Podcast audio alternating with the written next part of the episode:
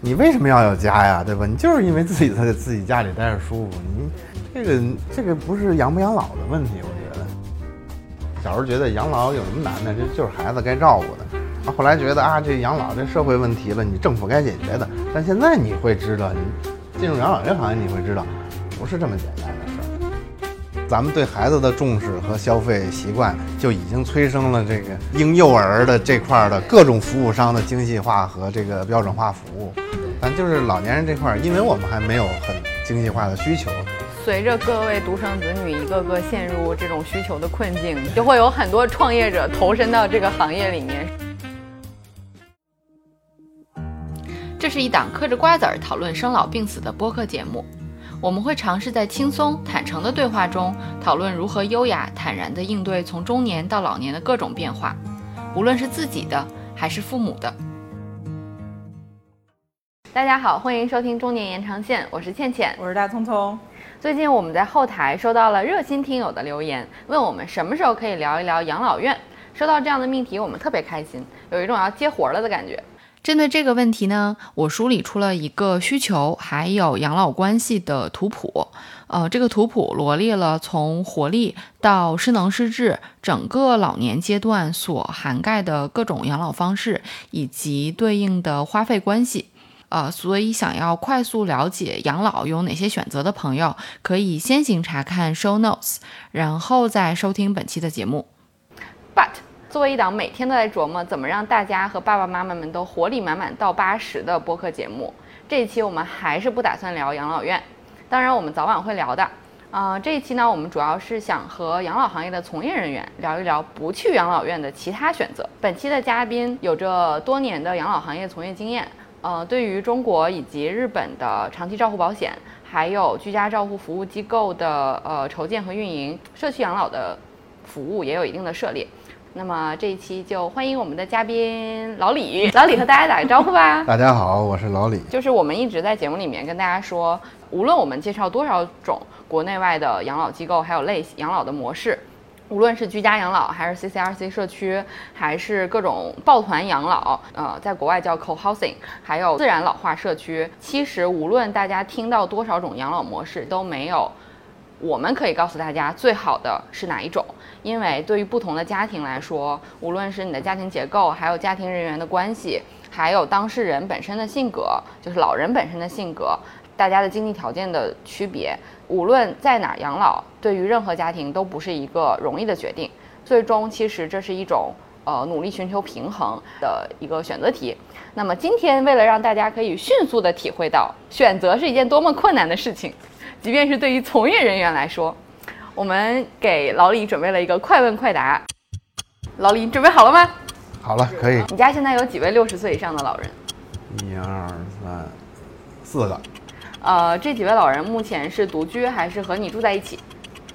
两个独居，两个住在一起。是和岳父岳母还是和自己爸妈住在一起啊？那我和自己爸妈住。哦，不，也不能叫住在一起，就是隔壁，隔壁邻近，啊，隔壁楼啊。啊。你和他们这四位老人讨论过在哪儿养老吗？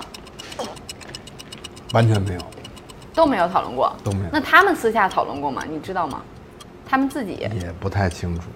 啊，对，呃，所以也没有或者不知道他们拒绝去养老院与否。呃，还是他们有表达过这样的意愿？虽然没表达，但我知道肯定不愿意去，坚决不去，坚决不去。啊，这这这个都不用不用问。哦，那嗯，他们有表示过希望谁来照顾他们吗？没有，没说。那他们不是，我就独生子，这还用说吗？嗯，可能会说我们自己照顾自己啊，或者我们互相照顾啊。不，他他真照顾不了的时候，他还是需要人照顾，这没办法。能照顾的时候，我也不管他们呀，自自己活蹦乱跳的。啊，那对于四位老人的养老问题，你最大的担心是什么？呃，费用负担、服务人员的能力，还有服务能力，还有安全隐患。其实还是健康和安全吧，就是最操心的就是还是他们生病或者是他们自己的问题。就是人就是这样的事儿赶上了，就是没有过不去的坎儿。就是人在就好。对，人在就好。啊，那你有考虑过自己的理想的养老的状况是怎样吗？你有自己的理想的养老模式吗？暂时没有。我觉得这现在这个三四十岁就开始养养老，考虑养老问题也有点儿有点早。哦，作为一个养老行业从业人员，身边人没有问过你有什么建议吗？啊，这倒有，这经常会有，是也有问哪些机构不错呀，或者是怎么养老合适啊，然后或者是听说有什么地方可以，呃，几个朋友一块儿去，天天一块儿打麻将啊什么的，这些的也都也都有，反正也偶尔会聊起这个问题，啊偶尔会问这个问题。那你会给他们什么建议吗？不要想。对我觉得你现在想多了，基本上都是你现在想多了。好的，我们今天来了一位砸场子的嘉宾，就 是本节目一直致力于告诉大家要提前做准备，提前做规划。考虑这个问题。提前做准备，提前做规划。而且我们今天的嘉宾作为一个养老行业的从业人员，告诉大家都不要想，都不要考虑。所以你你跟你媳妇儿没畅想过，俩人没事儿坐在一块儿畅想。其实吧，这个东西以前都想过，但后来也觉得想没有任何意义。你不知道未来会发生什么，对？，因为你说白了，你自己从二十过来到三十，再到四十，每个阶段你都发现你之前的想法其实 Too simple and naive。对也有有点这个感觉吧，就是至少是每个阶段你才能体会到这个阶段的这个这个感受啊，所以就是我觉得你过早的去想你下一个十年的这个之后的一些，就你很难从自己的内心体会上有什么，你只能猜。坦诚的讲啊，就是这些问题其实都是我自己的顾虑，就是嗯我觉得这有可能是跟性格嗯或者是性别有这个有区别，肯定是因人对吧而异的对，因为因为二位都是养老行业的从业者，对吗？对，对就发生了个算是就是发生了个体就是差异老老李是我的前辈，啊就是我自己其实是特别特别害怕，就是我爸我妈公公婆婆出现失能这种情况的，就是我整天希望说。就是理想的情况，就是他们健康年龄活蹦乱跳的在地上到八十，啊，对，就这样。对嗯，然后那个时候可能我五十多，就是我该奔的事业呀，孩子可能也长大，就我至少可以专心顾他们。嗯我真的不敢想象，在八十之前他们出现任何的状况，我该怎么办？嗯我可能会想说，哦，尽可能的帮他们做一些准备，因为就是根据我学的理论，就是全世界最流行的，经过原来提过什么养老院啊，去养老机构啊，机构养老，美国也是经过这个阶段嘛，或者大家想象中说我老了就去养老院，但实际上真的在美国，在养老院里面的人。呃，六十七十岁以前在养老院的人只有百分之三到四、嗯。然后叫在那个 long term care 的这种机构，在长护的机构里面，然后还有百分之三到四的人是在那种 CCRC 的呃社区社区里面，，嗯，然后百分之九十多的人都是生活在自己家里，就其实在美国都是这样。所以我理想的状况就是，哎呀，你们尽可能在家里面的生活嗯久一点，对不要让我去 排队床位啊，然后去嗯去找这种机构。嗯但我还是会想说啊，我是不是应该抓紧这两年他们都还比较健康的时间？就是我是觉得给我自己了五年窗口期，就是六十到他们六十五的这个阶段，我应该去找看看有什么其他的选项。第一个是，当然尽可能满足他们在家里面生活的久一点，然后另外就是看看有些什么样的机构的选项。你理想的模式肯定包括父母嘛，肯定也还是希望在家养老嘛。对你作为一个从业人员，就是因为我知道你的公司也是做居家照护这种服务的，你观察到的大家为什么会觉得居家是最好的？其实这个吧，咱先不说养老，嗯你每个人都觉得自己在家是舒服呀。嗯，这个这个不是养不养老的问题，我觉得对对这个就是你为什么要有家呀，对吧？你就是因为自己在自己家里待着舒服，你对，你要没家，你天天对吧？作为一个浪人，嗯对吧？那你可能就不会介意这件事情。但是你既然有个家，你在家里生活这么多年，你肯定愿意在家待着。这个这这个，我觉得嗯应该是没有。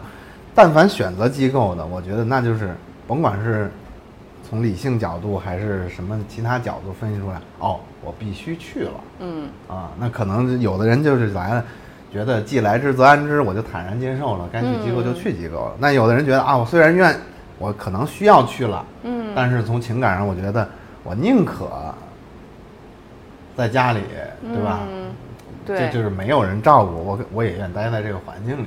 对我觉得这个东西去与不去，呃，怎么说呢？就是至少我觉得当事人不光光是对这这个你自己，你这个这个这个老人的他的意愿还是很重要的。对。既然你其实是希望他好，嗯，这个这个，那么如果违背他意愿的话，他的心心情不愉快，他肯定会好不了。对，所以就是有的时候不是说我们能不能照顾啊，我们能力啊，或者怎么怎么样的，其实还是我觉得，既然是照顾老人，那老人的意愿还是嗯最优先的。其实只有他心情好，他才有可能失能的更缓慢一点，或者有可能改善。如果他心情恶劣的话，肯定是就非常快速的嗯，恶恶化下去。就首先还是要调动他自己的这种积极性，对吧？对对对嗯对，就算要机构，就是要去机构，不是说你给他找多好的机构、多么合适的机构，而是他真的愿意去的机构。嗯啊，我觉得这点上才才比较重要吧。啊，对，但是如果是居家养老，我假如说就是行动自理能力都很正常的情况下，我觉得是肯定没问题的，对对吧？嗯但是如果说出现了一定的，比如说失能甚至失智这种情况，居家养老是不是也有一定条件才能满足居家养老？比如说像你刚才提到子女的投入程度，嗯嗯我愿意照顾你，嗯然后我也愿意花时间陪你，嗯我也有这个能力和精力去陪你，嗯这是一方面。嗯就还有没有其他的？如果是说发生了这种特殊状况之后，嗯嗯，家里面要有什么条件？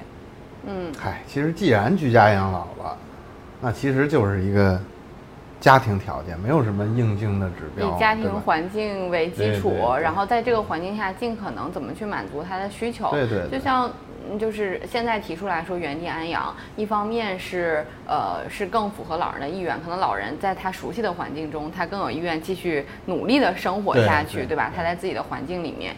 然后另外其实是因为嗯就是。嗯，从成本的角度，你去建那么多机构，应该也是你要占地，然后要要去考虑运营的成本，包括你在中国现在有很多说养老项目变成了一个地产项目，嗯就是它其实是成本非常高的一个重资产的、嗯呃这么一个生意。那从成本的角度，包括就是美国的付费的经验统计数据来看，也是嗯真的把这个费用付给上门居家提供这种照护服务的成本，对于国家和保险。来说是更低的，也是更有效的，所以这就是在这样的前提下，怎么样满足他在家的需求？嗯就我觉得这个第一个是个人层面，就是尽可能的，比如说身体怎么样维持它的功能，对吧？有一些老人腿脚不好，是不是有的人说我八十岁就不要去做什么置换手术啊什么之类的？如果说他真的身体状况良好，仅仅是腿的问题，那那我觉得是应该做的这个手术，然后去把这个关系置换好了，他自自主活动的这个自理能力还是在的。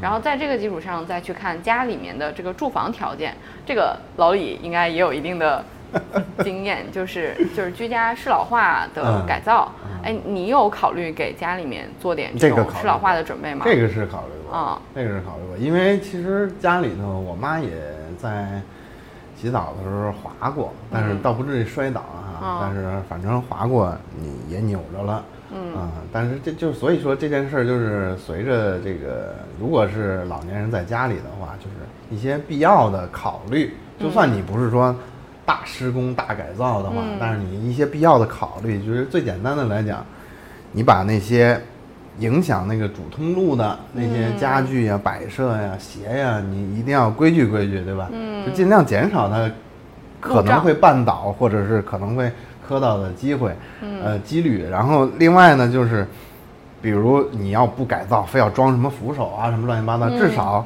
你地板的一些防滑的处理，对吧？嗯然后你比如卫生间的有要搁一些这个防滑垫儿等等，嗯像这些买拖鞋你要注意买不是特别滑的，对吧？嗯然后像厨房啊、这个卫生间呀、这个洗澡的，用完之后及时风干也好或擦干也好，尽量嗯避免，这些都是要注意的。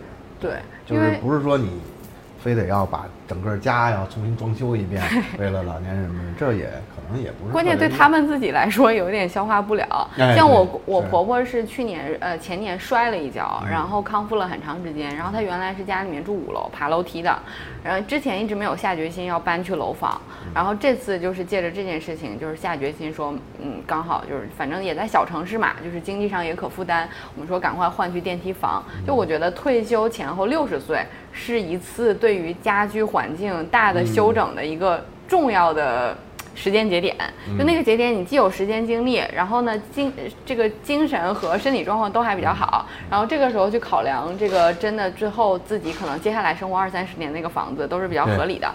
但是这个时候呢，就他们心理上有一个顾虑，就是他们会觉得我现在还好好的呀，你给我装扶手，你给我什么？你是不是就是因为看我摔了？所以，对于我这件事情，就是他不愿意你给他过多的这种关注，他是有一种心理上的失落感。这个时候，可以在家里面装修的时候，巧妙的引入一些设计，就是把那个柜子的高度设到，或者那个装修的那个呃床上的那个置物柜，可以做到合适的高度。然后这样你走的时候就是自然的可以扶，但是又不让他觉得家里面到处装了一堆八十岁要用的扶手。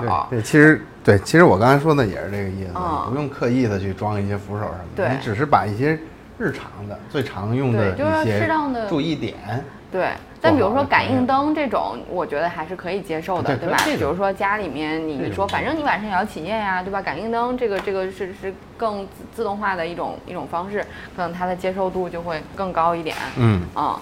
然后还有什么？哎，我听说日本有那种推拉门，就是可以把房间就是原来正常隔断，然后但是到了年纪大之后，子女可能也不在家了，然后有些叔叔阿姨就是，我觉得这个是一个理念的问题，就是美国和日本的一些退休了的叔叔阿姨们会把家里面原来那么大的空间给它改掉，就是变成符合自己需求的健身房啊、游戏房啊之类的。这种就理念就很好，但中国的父母就不会，就肯定还说留给子女回来住，或者留给孙辈回来住一下，对对对吧？是，嗯嗯，这是一个就是一个理念的问题了。中国还是以家庭为重的嘛。你在日本住五年，你觉得日本那个社会跟中国社会有可比性吗？老年人养老的方式？没有，完全没有。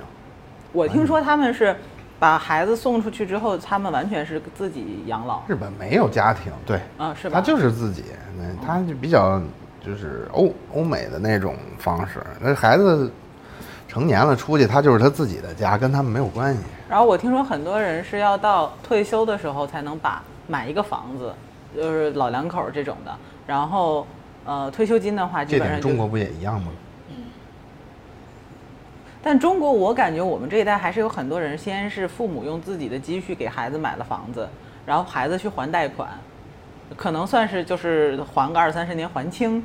然后可能再有继续再给下一代，可能我觉得好像是这种模式。嗯。但日本好像是说，就是反正你自己去打拼吧，反正我把你养成年了。没有一没有一样。一样吗？一样。只不过就是说，在日本可能是像咱们就是家里就给嘛，对吧？但是日本是借。哎，对，就是可能老头老太太算是借给孩子了，但那你也管，那怎么能不管呢？这，对吧？都一样的，怎么能不管呢？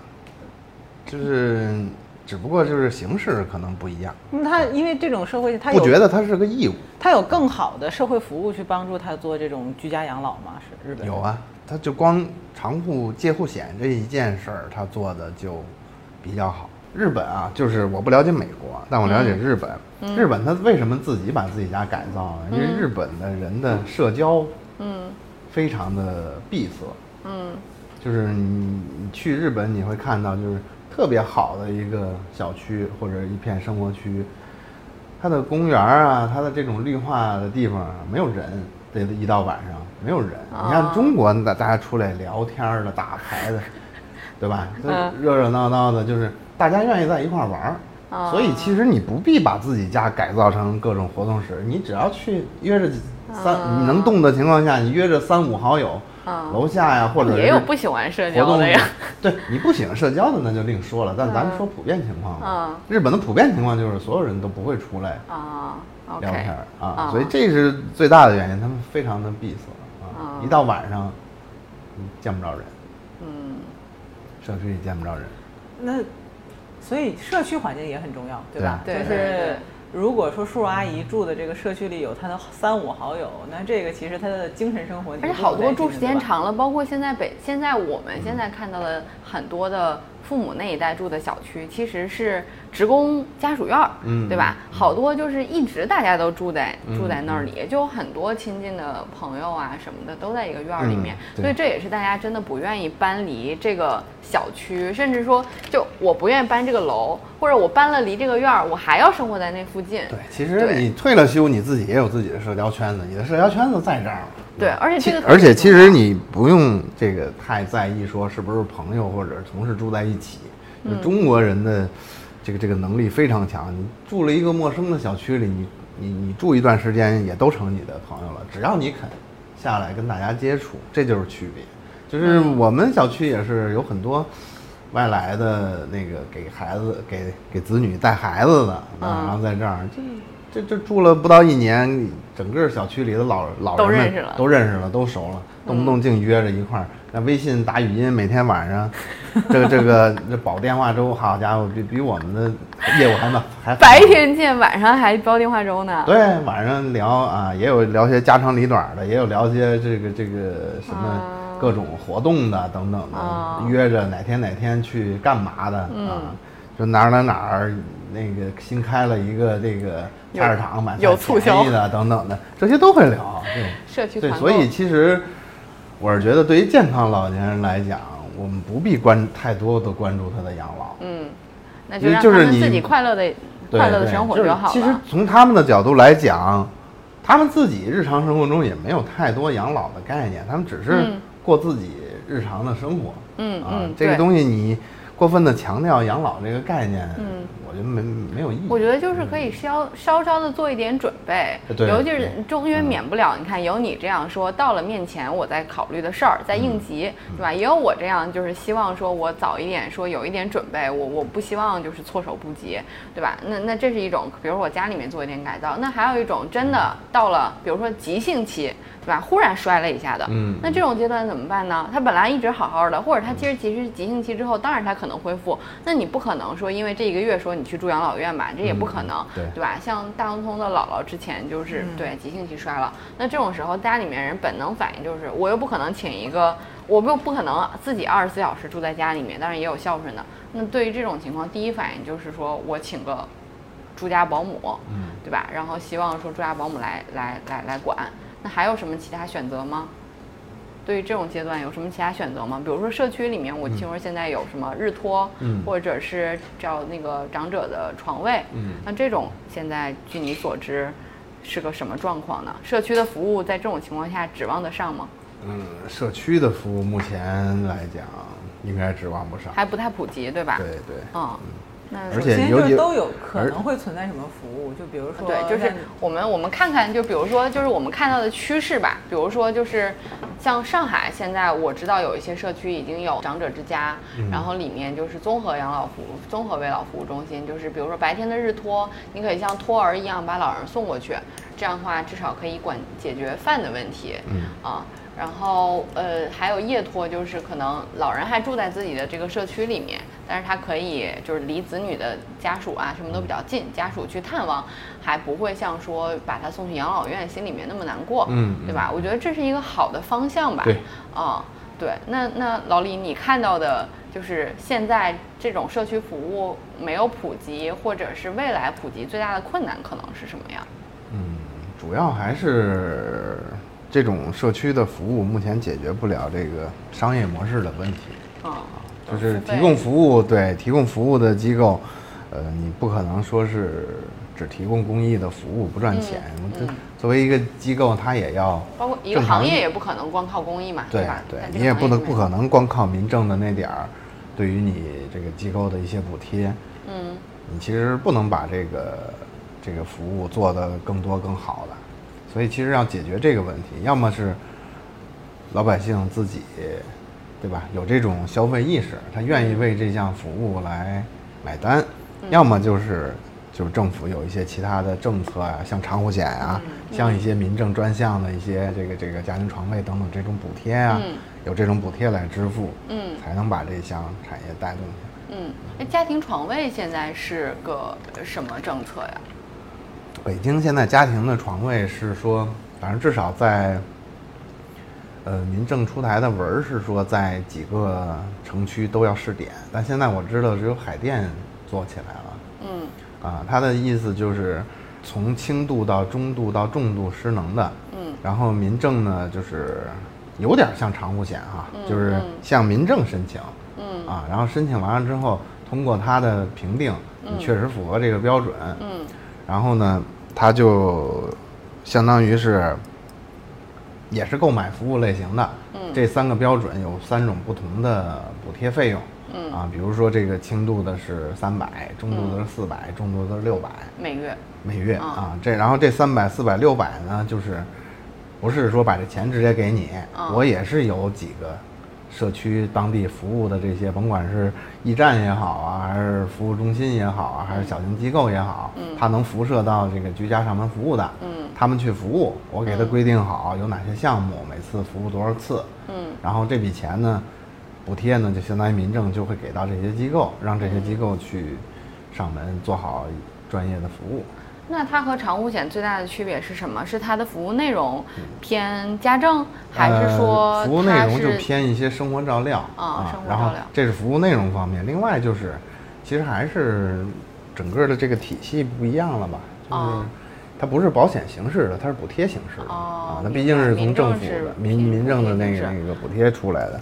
另外，其实这事儿也是对的，因为其实长护险不解决所有问题，嗯对吧？因为长护险本来从出发点来讲，它也是一个广覆盖，然后保基本，对，嗯它不可能说是满足所有的这个这个家里的照护需求的。嗯然后你从民政角度也好，从商业保险角度也好，多一些这种不同就是大家能互补类的这种居家上门照护，其实是更能这个这个帮助居家的这种解决这个失能人员照料的问题的。嗯啊，但只是说，就是起步阶段嘛，嗯然后后面就是肯定在服务内容方面也好啊，就是支付方面也好啊，服务质量这个这个上也好啊，会不断的肯定还得不断的完善。哦目前还是初级阶段吧，哦。只能这么说。那家庭床位是要把家里面的床改成那种智能的护理床吗？它所谓的家庭床位，就好像在民政的角度，它所谓家庭照护床位，它不是一哦个护理床位，它就是在家里，你就像养老院一样，嗯。只不过这个床位放在家里了，这个概、哦这个概念，明白了就所以你家里不用改造，不再去新建那个养老院，就是相当于原来统计的养老院的床位数，我不再单纯的靠新建一整个养老院来解决，哎一个利用固定的你机构去既既满足了家人自己说，我还是希望老人在家养养养老，然后免得那些就是公办民营或者民营的养老院就是床位空置，然后让这部分人在家养老，我把钱反正补贴到你，然后鼓励到你在家里面。这个这个的前提就是有人能够来到家里面提供在养老院同样能够享受到的服务，对吧？对但是现在这部分服务还在这个产业发展的初级阶段，期对吧？对就是你先要有这个需求出现，然后才要有产业的这个服务的提供者，因为有人付费了嘛，服务者才能出现，才来付费。所以就是现在这个产业是处在这样的一个一个阶段。对阶段。这件事儿总是要这样的，先做一做试试，然后有问题解决问题，对吧？嗯然后再不断的完善。嗯所以其实做这几年养老，别的倒没有什么，但是真的觉得，反正养老不是一件容易的事儿。就是以前可能这小时候觉得养老有什么难的，这就是孩子该照顾的。然后后来觉得啊，这养老这社会问题了，你政府该解决的。但现在你会知道，你进入养老这行业，你会知道，不是这么简单的事儿。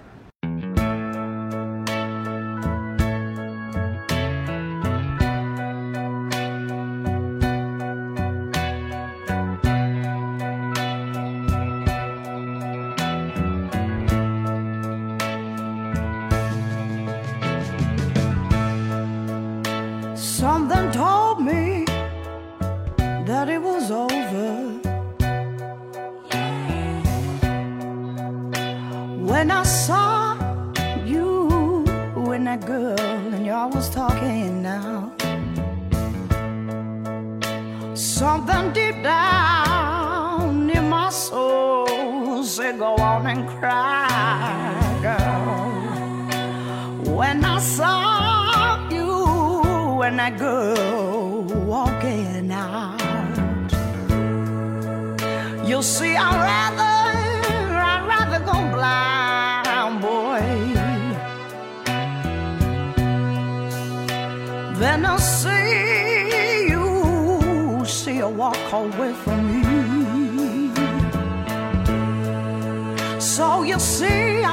so much, and I don't wanna watch you leave me, baby.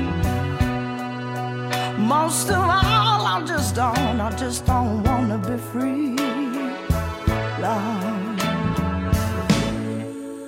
I was just,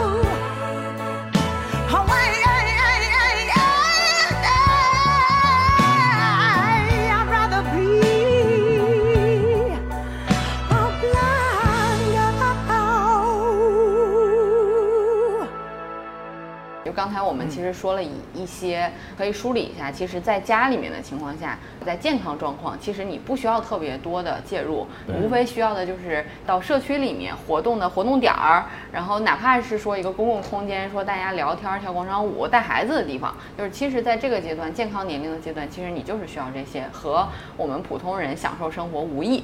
无非就是没有工作压力，可能是比较幸福的一个对对阶段。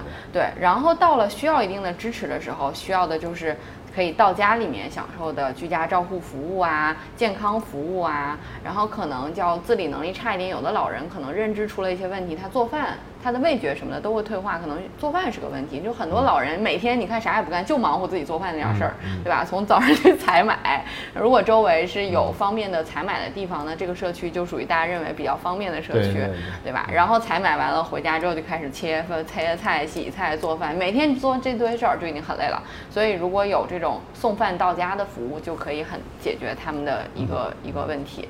但确实，你说送饭到家，一方面解决了一部分老人吃饭的问题，但同时对于有些老人他。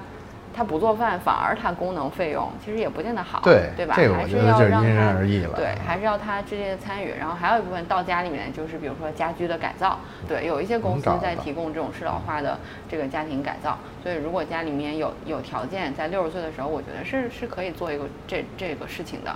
然后另外我自己的经验是觉得要帮家里面的长辈，包括自己，就是提前开始整理整理自己那些不要的东西和要的东西，因为真的搬去养老院，你想想你能带多少东西过去呢？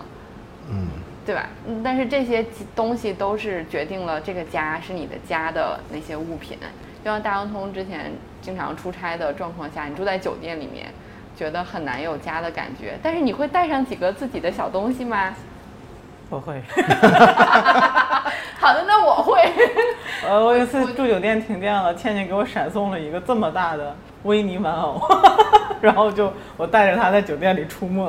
就如果你带着这个东西，就会觉得这个地方是家呀。就有的老人住到养老院，觉得很难过的事情，就是我觉得很多你没到那个阶段不会想到的，就是他对环境的环境的适应其实是很困难的，对。因为他没办法，他完全离开自己熟悉的环境，然后这个环境里面他熟悉的物品一抬手没了，这个东西也不在，就很难过。嗯，所以我公婆婆这次搬家之前，我就跟他们说，我说你们一些不要的东西就提前的收拾收拾。嗯，就你终归是有很多老物件，可能是有感情但是有些真的用不到了，就不要留下了，因为你越往后割舍就越难，但是你需要的家里面的空间就越大，就你需要的这种空旷的空间就大，就不适合留这些杂七杂八的东西。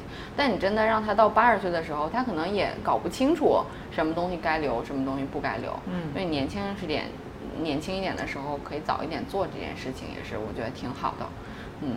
但社区里面，同时这个时候需要的一些服务，除了刚才提到的，有社区的日间的床位、活动中心，还有什么呢？你觉得理想的状况下，或者看看日本的经验，日本又没有社区，是不是？日本也有社区，但日本有一些小型的那种微型的机构机构。哦，对，我觉得这种机构提供的一个很好的服务是交通。对吧？这个中国现在没有，嗯，没有，对吧？好多老人真的是出不了门的，就也就出不了门了。这个为什么中国现在完全没有人提过？还是付费问题。其其实只要有人买单，肯定这件事有人做啊。那现在你没人买单，他肯定没人做嘛，就这么简单的事儿。嗯，那要这么说的话，我们该怎么办呢？就你你要如果是从一个产业来讲哈，这事儿，反正至少从我们的层面可能做不了什么。但是你从个人的角度来讲，嗯，这个我觉得就看个人观念了。嗯，这个看个人。如果家里的老人需要，你愿不愿意付出这个时间成本也好，这个金钱成本也好，嗯，对吧？然后去按照他的意愿做这件事情。还是说，你要按照你自己的意愿去帮他决定这个事情？我觉得，对于自己来说，这是一个选择，而不是说我们产业上有什么可以帮我们去做某些事情的东西。对，到底是你要决定他们的养老，还是你愿意付出让他们决定自己养老的这个代价？啊，我觉得这是。可能是作为子女要更多考虑的一点吧，对，提前考虑的一点就是，对。然后当然了，你他们可能因为消息闭塞或者什么的，不知道一些这个这个行业里的情况，这个你是要跟他沟通的。但最终，嗯，你做的选择的是让他们定这事儿，还是你定这事儿？其实我觉得，就是解决的是谁的问题？哎，到底是解决的是你的困扰，还是他们想要如何养老？养老对你这么说，提提醒了我，就是我爸之前跟我说，他们养老就来个抱团养老，什么几个好朋友，然后聊天都这么说，对，都这么说，都这么说，说我们互相照顾，我们这有年纪大的，有年纪轻的，有耳朵不好使的，有眼睛不好使的，大家互相 照着 就行了。但我说这，我立刻就是拿出那种权威的姿态，我说这不现实。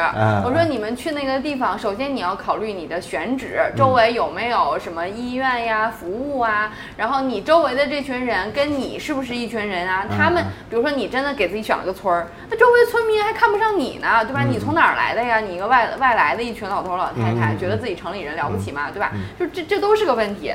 然后你你们觉得慢慢年纪大了之后，还有一些环境安全的问题，周围有。有没有盗窃呀？你天天生不生气呀？你怎么给自己织个电网吗？对不对？这不可能啊！然后再说你们慢慢年纪大之后，有的人啊认知出了问题，然后有的人就是那个腿脚出问题。那你引入个人来照顾你们，这这你们就变成一群弱势群体啊，对吧？怎么办？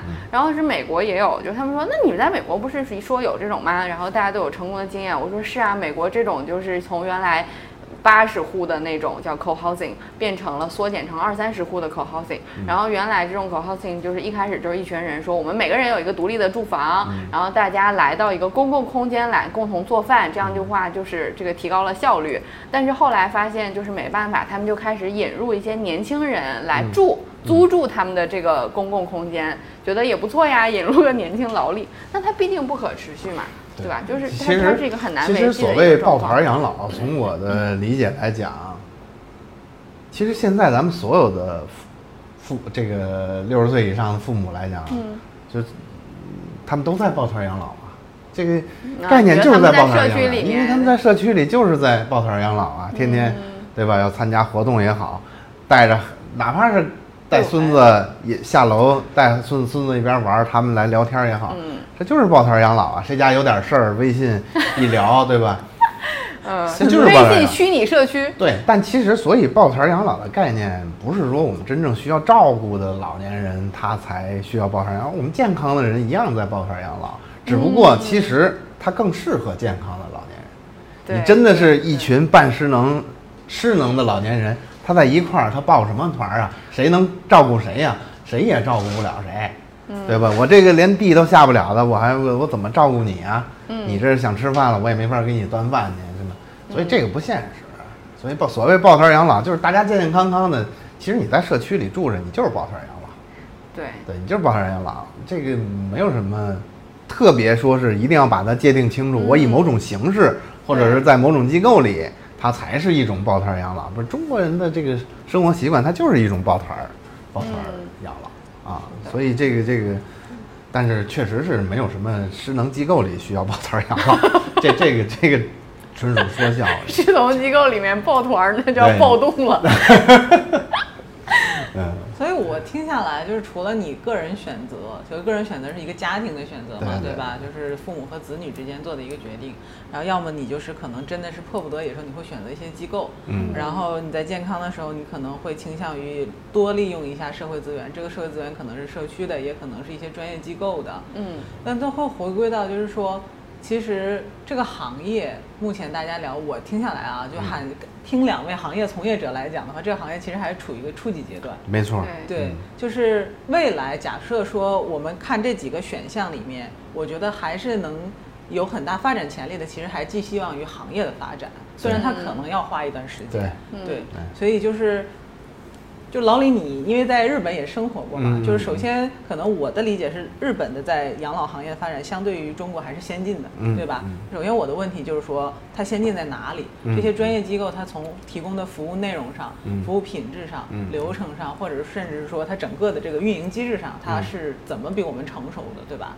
然后我们再来看看说有没有，我们也进行一下呼吁，说 就是还是需要哪些资源来去支撑这个行业未来走向更好的发展的，嗯。嗯这个其实，呃，这个问题也是其实做了养老这几年之后发现的一个问题，因为其实养老我们习惯性给它归到一个产业啊、就是做这种产业。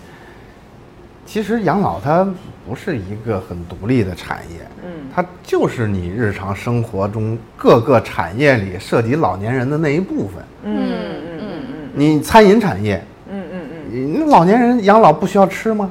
他也需要吃，对吧？你的一些商品，你你不卖给老年人，老年人也需要这个消费买东西，只不过这个东西适不适合他用，对吧？然后文化需求他也需要，对吧？然后社会公共资源利用他也需要，所以他这个东西不是说我养老产业该怎么，包括政府牵头啊，还是怎么着的，是是是一个一个靠这个产业自己去发展的，它是整个社会的一个不断进步产生的，它其实相当于是。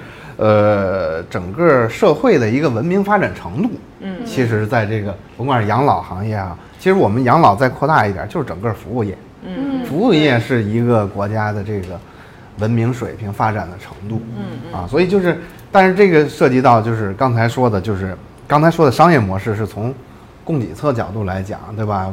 没人付钱，我这服务做不了，嗯啊，但是所以那你你反过来说，这是从需求角度，我有没有这种消费的意愿？这个这事儿反正也是培养，嗯只不过从中国现阶段来讲，从这个供给侧的专业度来讲，还有老百姓的这个消费意识来讲，它都没有。你没有需，就没有供，对吧？我们现在老百姓还整体上没有这种特殊的需求的情况下，它是不可能产生供给侧的。所以现在就是很多说我可以做什么什么样服务的这些供给侧，他光把概念抛出来，但是没有老百姓愿意给他买单的话，他其实也做不了太长。但这个东西我觉得是随着进步，至少咱们从现在看到，就是咱们父母这辈已经比他们父母那辈的消费意愿要强很多了。然后等我们老了，我们自己为自己购买服务啊，这这个对生活品质的要求啊，肯定也会越来越高。但我觉得这样才能促进整个这个养老产业的发展啊，不是说我们强行的，是说要通过一些政策规定，然后通过一些什么去对。硬性的拔苗助长的这么一个政策。相当于撒了个种子，撒了个种子靠它长起来，你你到底是不是有人来浇水，有人来撒撒钱，对吧？还是要，不过我觉得这要提醒我说，其实大家在就是选择服务的时候，可以像原不再像原来那样，总想着说老人生病了倒了，呃，这个急性期，我立刻想到的本能就是一个一揽子解决方案，就是咔请个保姆，嗯七乘二十四小时，对吧？嗯其实这不一定啊，就是你可能拆解，对吧？对比如说我吃饭这件事儿，可能外包给就是吃饭的这个这个服务，然后一点一点引入加入这个服务，而不是一下子咔弄一个保姆天天在家里面，对吧？那请人当然又贵。对吧？然后那保姆其实真的能解决问题吗？不能，对吧？你也要考虑安全的问题，然后隐私的问题，包括医疗护理啊这些，它它都不一对，其实现在我们我们缺少的不是说这个老年人这块儿怎么样，其实一样。我们自己现在，比如说我们出个意外，或者是，嗯对吧？就是短期失能这几个月，我们要想找一些服务来都很难。你不是说光找对老年人服务很难，你只是说这这这个其实就是产业配套问题，就是产业配套问题。就为咱就拿中国的城市来讲，为什么上海你大街上一走，走几步就能有便利店，就能买东西，但在北京你其实就不行。你在这大社区周边找找，嗯你绕一大圈走一两公里，你都不见得有个便利店。所以这个我觉得是跟这个城市规划呀、老百姓消费的这种习惯，可能跟习惯是有关系的。就是我们还没有习惯到，就是一有这种事儿啊，我就去找专业机构，各个专业服务机构去康复期的习惯找康复理疗师上对我们的我们现在的习惯就是，一旦有事儿了，肯定还是家里人先帮着，家里人顾不了了，找个人帮着。就对，还是家庭补位是对对，这个嗯是我们的习惯，这个不是什么那个这个嗯这个这个，你你正因为没有去找外边这个习惯，所以才没有他们，嗯因为你没有需求才没有他们。对，所以大家就是下次先多考虑一下，可以去哪儿买服务。对啊，就像成熟市场一般是由什么样的人来提供？是保险公司吗？还是说是有真的专业机构对？，所以说现在咱们是起步阶段，啊还没有特别成熟的服务商说，就真的是说像品牌一样，对吧？我买像像一些互联网叫服务一样，下个单。对你你买东西，你什么京东啊、淘宝这里，提个醒，其实现在大家能见到一些在互联网上，大众点评真的有哦，就是下单。叫护士陪诊打针，嗯我觉得陪诊这个其实还是不错的，独生子女不在，对吧？还是可以去的。嗯，但是我看陪诊这个服务好像最近也下线了，我不知道是因为什么。但是上门打针这个大家千万不要选，嗯就是因为它还是有很多因安全隐患的。因为首先现在护士多点执业是刚刚放开，但是护士必须要在自己注册的医院范围内才能去行使这些医疗级别的。服务，然后这些上门打针是输液属于侵入性的，那你这个液体本身的安全性啊，在医院就是护士都要依医生的处方去执行各种操作，那你在家里面这个操作其实是没有这方面的监督的，就是非常危险。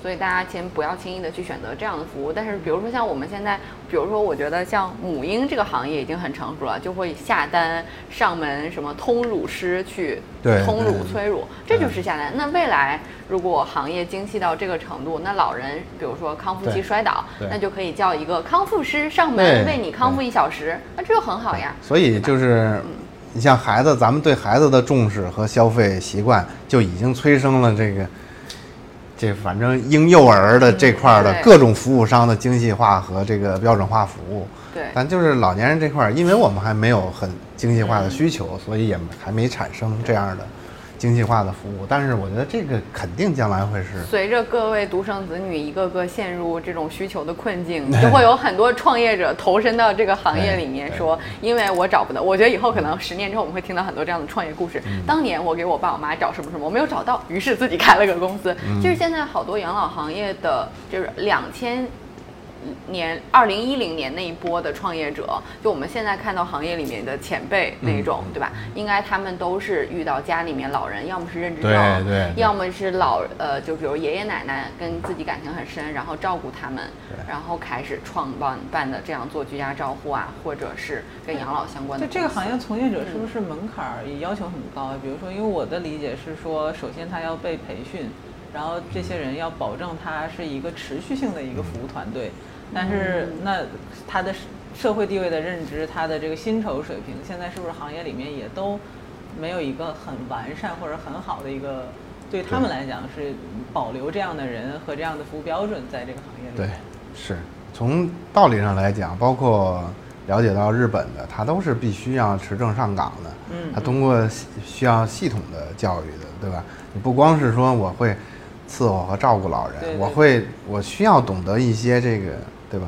疾病啊什么的观察方方式方法，我要懂一些基本的嗯嗯。医学的原理，对吧？健康的原理，以及这个老年人的心态、心理等等的，这些你都得了解，你才能做好这件事情啊。但但在国内嘛，还是那句话，就是因为是初级阶段，我们呃，从政策来讲还是企业来讲，我们考虑的是说，先让这个事儿有人干，嗯。然后慢慢的干起来之后，再把它逐步的标准化，因为这不是一蹴而就的。嗯，你说光是现在就去，你不干，你光是说先成立个专业，我先培训，嗯嗯嗯其实这个事儿就是纸上谈兵，你很多东西得在中国的这个现实的这个服务过程中，这个摸索出来，哎，慢慢的把体系建立起来，这个其实是个挺漫长的过程。嗯。呃，养老，因为别的从发达国家来看，